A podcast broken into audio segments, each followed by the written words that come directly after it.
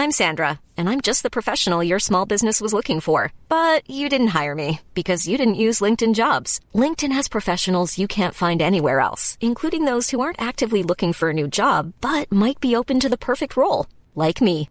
In a given month, over 70% of LinkedIn users don't visit other leading job sites. So if you're not looking on LinkedIn, you'll miss out on great candidates like Sandra. Start hiring professionals like a professional. Post your free job on linkedin.com/spoken today. Comentário bíblico com Mário Persona. A gente tem aprendido que o Evangelho de Lucas ele tem uma ordem mais moral do que cronológica. E é interessante que todo esse, toda essa sequência do capítulo 15, do capítulo 16, uh, tem a ver com os fariseus e com a lei. Ele vai começar no versículo 15: Chegavam-se a ele todos os publicanos e pecadores para o ouvir, e os fariseus e os escribas murmuravam, dizendo: Esse recebe pecadores e come com eles. Uh, no capítulo 15. No capítulo 15, ele começa, em Lucas, ele começa se dirigindo aos fariseus. E aí ele vai então com aquelas parábolas que ele conta da ovelha perdida, da dracma perdida, do filho perdido, e sempre enfatizando que eram os fariseus, da, seguidores da lei, aqueles que, que deviam escutar essas coisas, porque era dirigido especificamente a eles.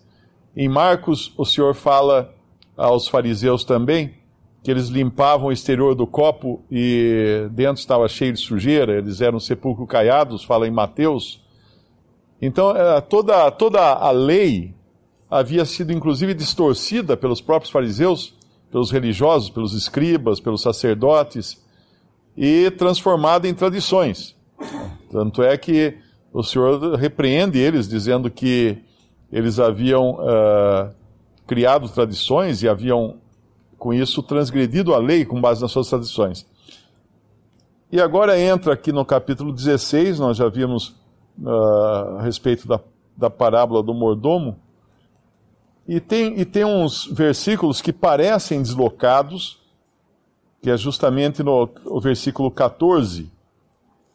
Os fariseus que eram avarentos ouviam todas essas coisas, zombavam deles, e, dizia, e disse-lhes: Vós sois os que vos justificais a vós mesmos diante dos homens, mas Deus conhece os vossos corações, porque o que entre os homens é elevado perante Deus é abominação. A lei e os profetas duraram até João. Desde então é anunciado o reino de Deus e todo homem emprega força para entrar nele. E é mais fácil passar o céu e a terra do que cair um tio da lei. Qualquer que deixa sua mulher e casa com outra, adultera, e aquele que casa com a repudiada pelo marido, adultera também. E aí a questão é: o que está fazendo esse versículo 18 aqui? Caiu de paraquedas no meio de um texto que está falando da lei? Não, porque o assunto é a lei.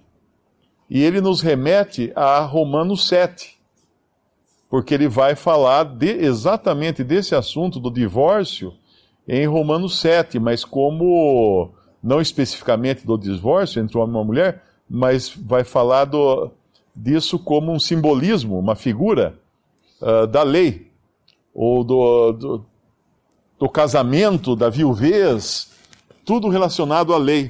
Então, quando a gente vai lá em, em Romanos 7, ele começa o capítulo 7 dizendo: Não sabeis vós, irmãos, pois que falo aos que sabem lei.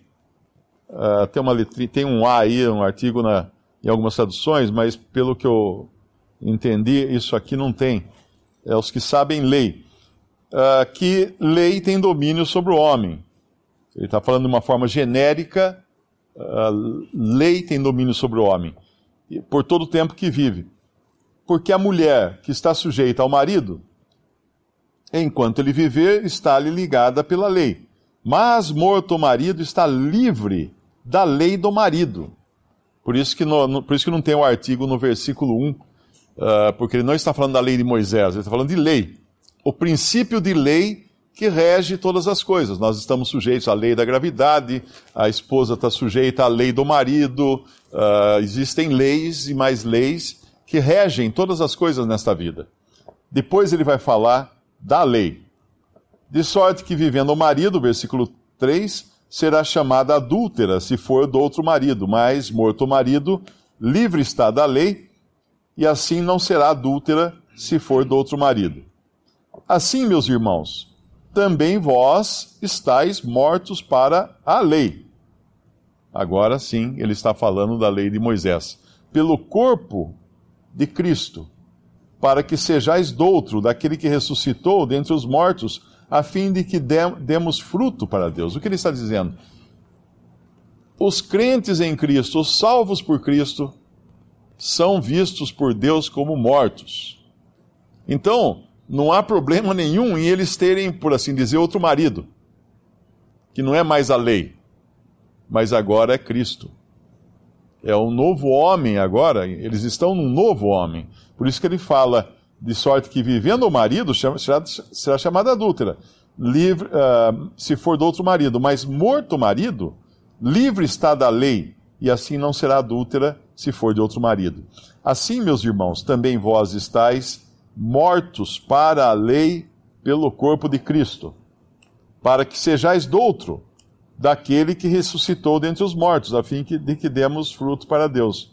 Porque quando estávamos na carne, as paixões da, uh, dos pecados que são pela lei, ou seja, são despertadas pela lei, essas paixões do pecado, uh, obravam em nossos membros para darem fruto para a morte.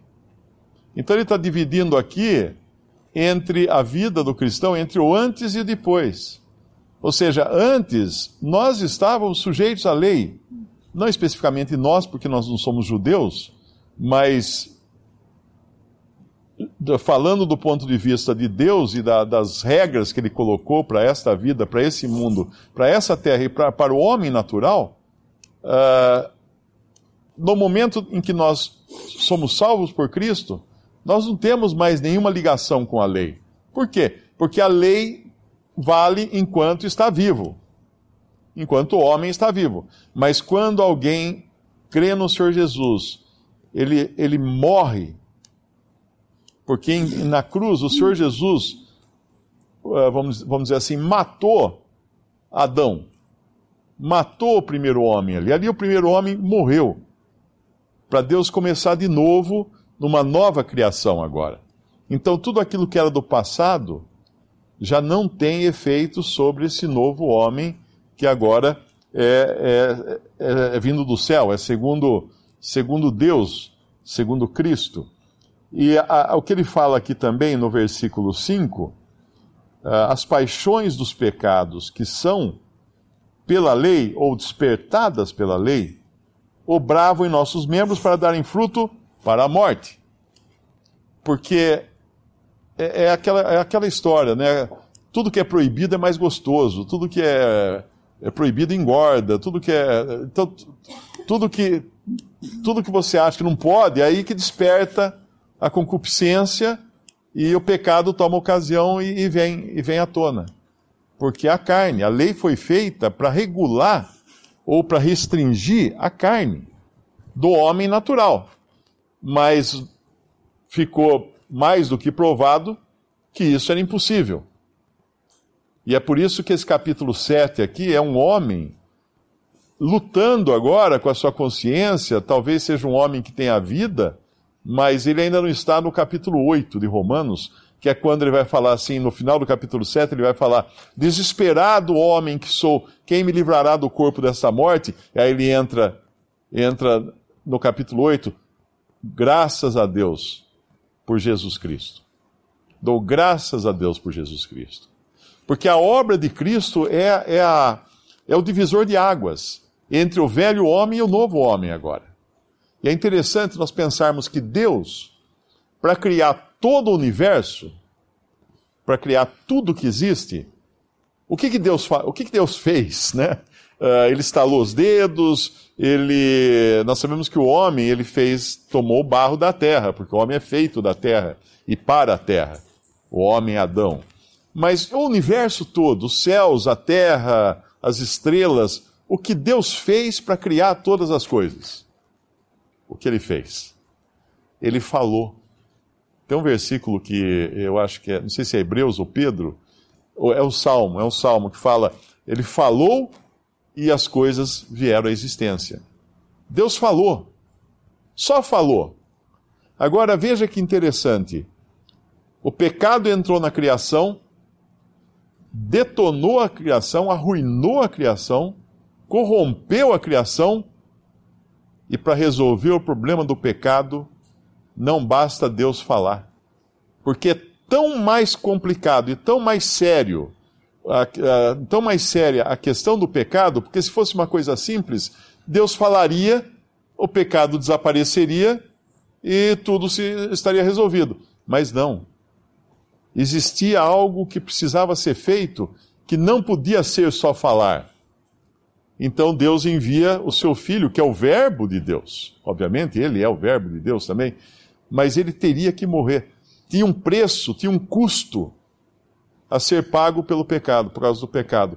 E Deus não queria que o homem pagasse esse preço, que o homem pagasse o custo uh, por essa ruína. Deus providenciou um cordeiro, Deus providenciou um substituto para o homem. Então, se, se a criação, se nós podemos falar assim, nós ficamos maravilhados, né? Nós olhamos para o céu à noite, ficamos maravilhados, assim, uau, que poder que Deus tem de criar todo o universo. Nós deveríamos ficar maravilhados e dizer assim, uau, que obra magnífica de Cristo, que ele precisou fazer, porque não podia só Deus falar, vamos, vamos dizer só uh, humanamente falando, mas não podia Deus apenas falar para resolver o problema do pecado. Ele precisou intervir e enviar o seu filho para morrer no lugar do pecador. Por isso que essa obra é tão mais tremenda até do que a própria obra da criação de Deus. Ah, quando a gente se ocupa com Cristo na morte, no seu sacrifício, isso é muito mais do que se nos ocuparmos com a criação, com a maravilha da criação, por maior que seja a maravilha. Os céus proclamam a glória de Deus e o firmamento a obra das suas mãos, isso é maravilhoso. Mas quando nós nos ocupamos com Cristo crucificado, morto na cruz, e por isso que a ceia do Senhor tem um valor tão grande uh, na, dentro do, da, da doutrina cristã e da vida cristã e da prática cristã e do culto cristão, porque se não, nós estaríamos aqui celebrando um, um, uma, um memorial da criação. Se fosse a criação a coisa mais importante. É claro que é importante, mas aí entra o porquê da, da, da, ceia e o porquê da morte de Cristo. Então, nesse capítulo 7, ele é o preâmbulo para o capítulo 8, porque é um homem ainda não liberto. Uh, tem uma passagem aqui, eu não sei se é só essa passagem, que fala uh, espírito, no versículo 6, eu não sei se aqui seria Espírito Santo, eu não sei se algum irmão sabe disso. Capítulo 7 de Romanos, o versículo 6. Mas agora estamos livres da lei, pois morremos para aquilo em que estávamos retidos, para que sirvamos em novidade de espírito e não na velhice da letra. Eu não sei exatamente se esse é o espírito do homem. É do homem, né? Em novidade do espírito. Eu não sei, eu acho que não aparece o Espírito Santo em nenhum lugar no capítulo 7. Não sei se eu estou enganado, mas eu acho que não aparece. E, no entanto, o capítulo 11, é, o capítulo 8 de Romanos, é o capítulo da Bíblia onde mais vezes o Espírito Santo aparece para mostrar um claro contraste entre o homem antes e depois de libertado e consciente agora da libertação dos seus pecados, sabendo que agora já nenhuma condenação há para, uh, para os que estão em Cristo Jesus, que é essa é a abertura do capítulo 8. Mas voltando ao capítulo 7 de Romanos, uh, o fruto que os nossos membros poderiam dar, no versículo 5, a lei, são pela lei obravam em nossos membros para darem fruto para a morte. Porque a carne não é capaz de dar outro fruto que não seja para a morte. Os, fruto, os frutos da carne, as obras da carne, estão em Gálatas 5, e é toda aquela lista de coisas horrendas que a carne produz. Tanto é que, que a, uh, Paulo vai falar aqui, em mim, isto é, na minha carne, não há uh, bem algum. Ele vai falar em algum lugar, acho que no, mais adiante, no versículo 18. Obrigado. Versículo 18. Porque eu sei que em mim, isto é, na minha carne, não habita bem algum, e com efeito o querer está em mim, mas não consigo realizar o bem. Não habita bem na carne. Se não habita bem na carne, é impossível um homem na carne adorar a Deus. É impossível.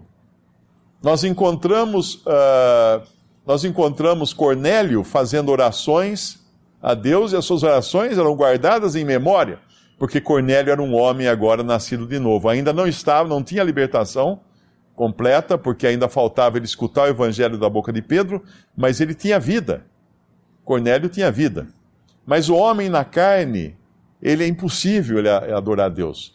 Uh, no Antigo Testamento eles tinham vida, né? aqueles que eram adoradores de Deus. Mas o homem na carne é impossível. A fazenda do ímpio é pecado qualquer coisa que o ímpio faz é pecado.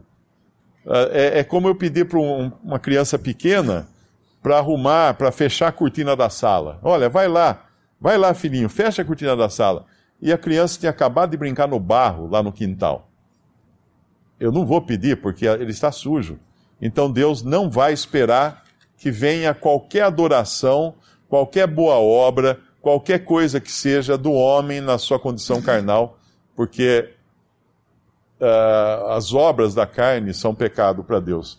E aqui então ele vai uh, no versículo no versículo 6, para que sirvamos em novidade de espírito e não na velhice da letra, porque na velhice da letra o homem fazia as coisas com o objetivo de ser recompensado ou de não ser morto ou não ser castigado.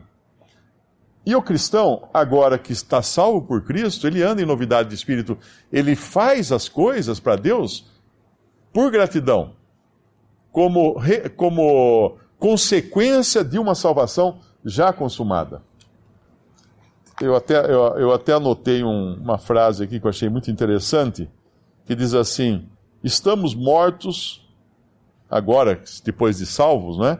Estamos mortos para as coisas para as quais estávamos vivos e vivos para as coisas para as quais estávamos mortos. Essa é basicamente a mudança de posição que o, que o cristão tem depois de salvo uh, por Cristo.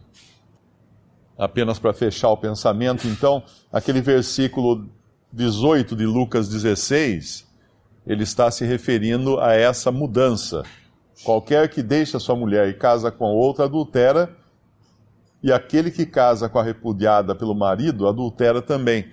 Só que agora nós estamos vendo em, em, em Romanos 7, isso visto na forma parabólica, né, de, de simbólica, da lei, da, ou seja, do salvo não estando mais ligado à lei, mas sim morto para a lei.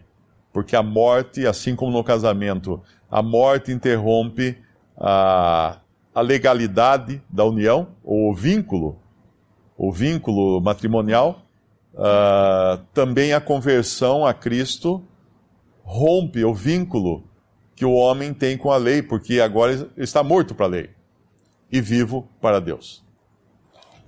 A continuidade da passagem de Lucas vem a história bem conhecida do rico e Lázaro, e é uma história de morte. É uma história de morte. Tem tudo a ver também com essa mudança que Deus uh, estava causando. Quando, quando falou que a lei e os profetas duraram até João, no versículo 16, desde então anunciado o reino de Deus e todo homem emprega força para entrar nele. Por que emprega força?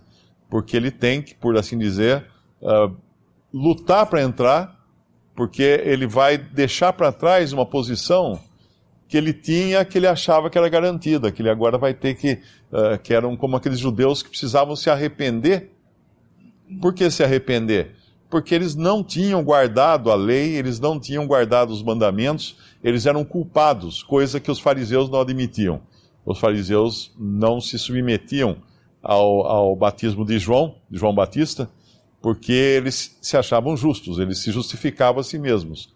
Sem eles perceberem um detalhe muito importante da lei, que aquele, uh, aquele que praticar a lei, uma coisa assim, uh, talvez algum irmão lembre o versículo, uh, viverá por ela. A obediência à lei trazia vida, vida terrena. Uma pessoa obediente à lei de Deus, a lei que Deus, Deus tinha dado por intermédio de Moisés, ela deveria viver. Mas por que ela morria? Porque ninguém conseguia obedecer à lei. Ainda que obedecesse exteriormente, em pensamento, a cobiça, como Paulo vai falar também na carta aos Romanos, a cobiça foi o que pegou ele pelo pé, porque uh, ele, ele cobiçava. Não tinha como evitar a cobiça. Então, aqui, esse homem que na lei, segundo a lei, ele poderia ser considerado um homem uh, obediente à lei, por quê? Porque ele era próspero. E a lei prometia prosperidade pela obediência.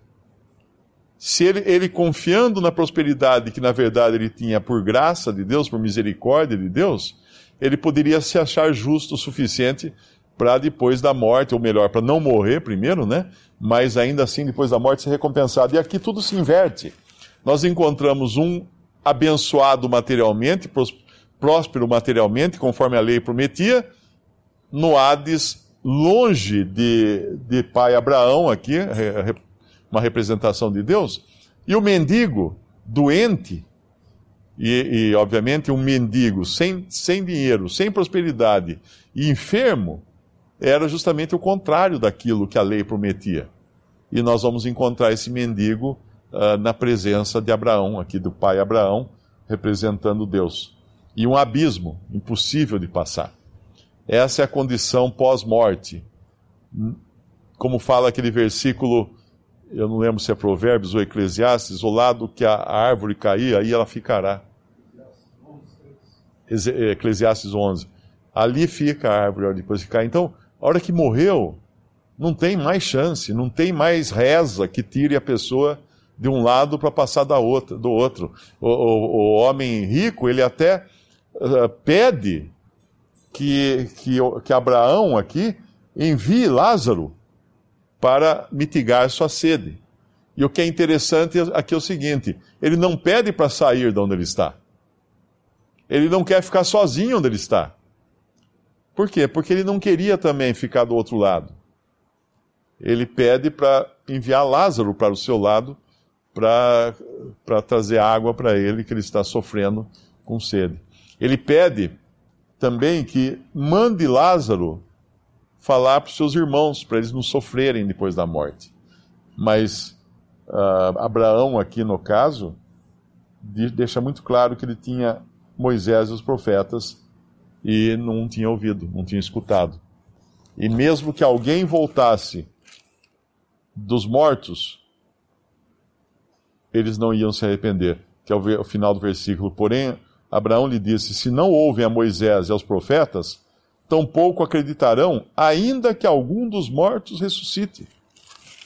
E o mais incrível de tudo é que nós temos um que ressuscitou do morto, dos mortos e que está falando ainda hoje assim como Abel, assim como o sangue de Abel fala, uh, Cristo fala ainda hoje.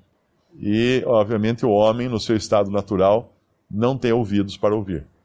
Só um detalhe que, uh, do porquê esse capítulo todo tem a ver com a lei, é que o rico não tem nome. E nós sabemos que desde o princípio o homem sempre quis um nome, fazer nome. A Torre de Babel foi causa disso, o homem quis chegar ao céu, fazer um nome. A confusão das línguas, porque o homem queria fazer um nome. E tem, no Antigo Testamento fala que eles dão nome às, sua às suas terras E a gente tem nome de rua, nome de cidade, porque o homem quer ter um nome pelas coisas que ele faz. E esse rico não tem nome. Essa é a, essa é a maravilha né, da, da, do que está sendo dito aqui. Esse rico não tem nome. Por mais que ele quis fazer um monte de coisas, talvez tivesse uma estátua dele na praça com as pombas na cabeça dele, mas ele não tem nome. Para Deus ele não tem nome mais. E no entanto, o, o pobre, Lázaro, e olha que interessante, na língua portuguesa nós pegamos o nome de Lázaro e transformamos num palavrão, num xingamento.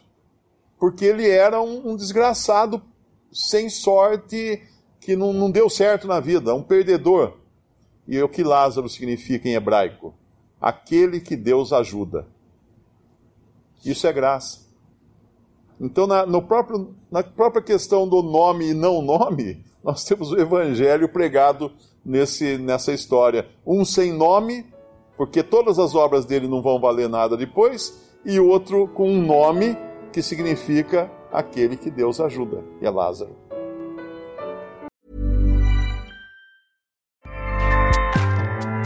ACAST powers the world's best podcasts. Here's a show that we recommend. The Real Housewives is a guilty pleasure for most, but if you're looking to not feel guilty about that pleasure, tune in to Everything Iconic with me, Danny Pellegrino, where I break down all the messy moments and behind the scenes antics of Bravo's popular franchise. And on Everything Iconic, I also interview celebrity guests like Kelly Ripa, Kiki Palmer, Drew Barrymore, Cameron Diaz, and more about their guilty pleasures, their past work, and so much more. So if you're pop culture obsessed and find yourself watching way too much reality TV like me, tune in to Everything Iconic with Danny Pellegrino wherever you listen to podcasts. ACAST helps creators launch, grow, and monetize their podcasts everywhere. ACAST.com.